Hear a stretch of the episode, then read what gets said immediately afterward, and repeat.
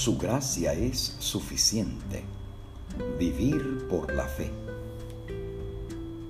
Pues en el Evangelio, la justicia de Dios se revela por fe y para fe, como está escrito, mas el justo por la fe vivirá. Romanos 1.17. Pablo comienza la epístola con el segundo está escrito y cita tres veces el pasaje de Habacuc 2.4, el justo por la fe vivirá. Romanos 1.17, Gálatas 3.11, Hebreos 10.38. Este es el texto que Dios usó para abrir los ojos de Lutero y producir el gran movimiento de la Reforma Protestante.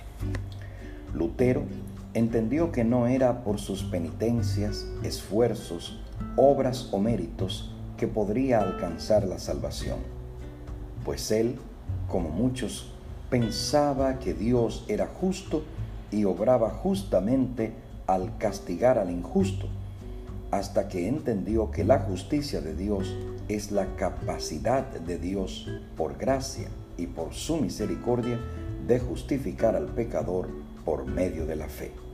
Efesios 2.8.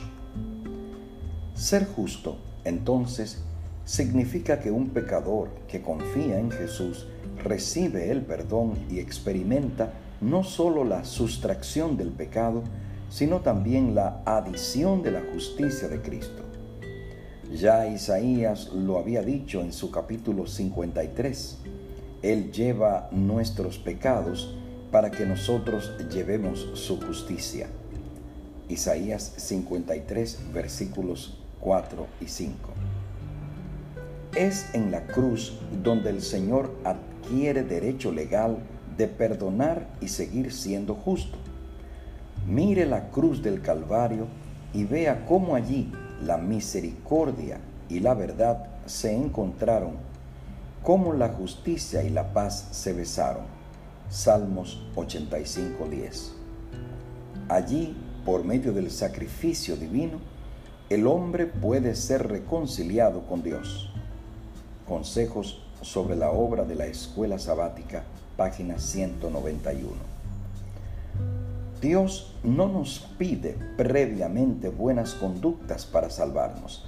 Nos pide que creamos y aceptemos por fe el regalo de su gracia y que entonces vivamos agradecidos y comprometidos con tal inmerecido don.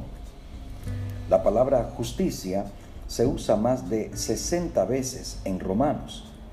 La justicia de Dios se muestra en el Evangelio, porque en la muerte de Cristo Dios reveló su justicia castigando el pecado, y en la resurrección de Cristo Dios reveló su justicia poniendo la salvación al alcance del pecador que cree.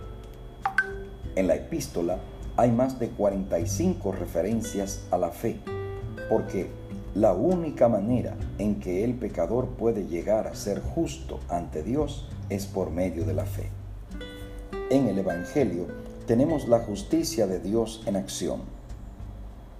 Es una justicia que en lugar de perseguir al pecador para condenarlo, está empeñada en perseguirlo para salvarlo.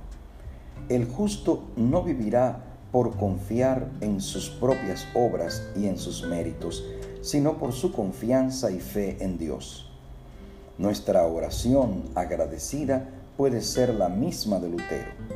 Señor Jesús, tú eres mi justicia, así como yo soy tu pecado has tomado sobre ti todo lo que soy y me has dado y cubierto con todo lo que tú eres.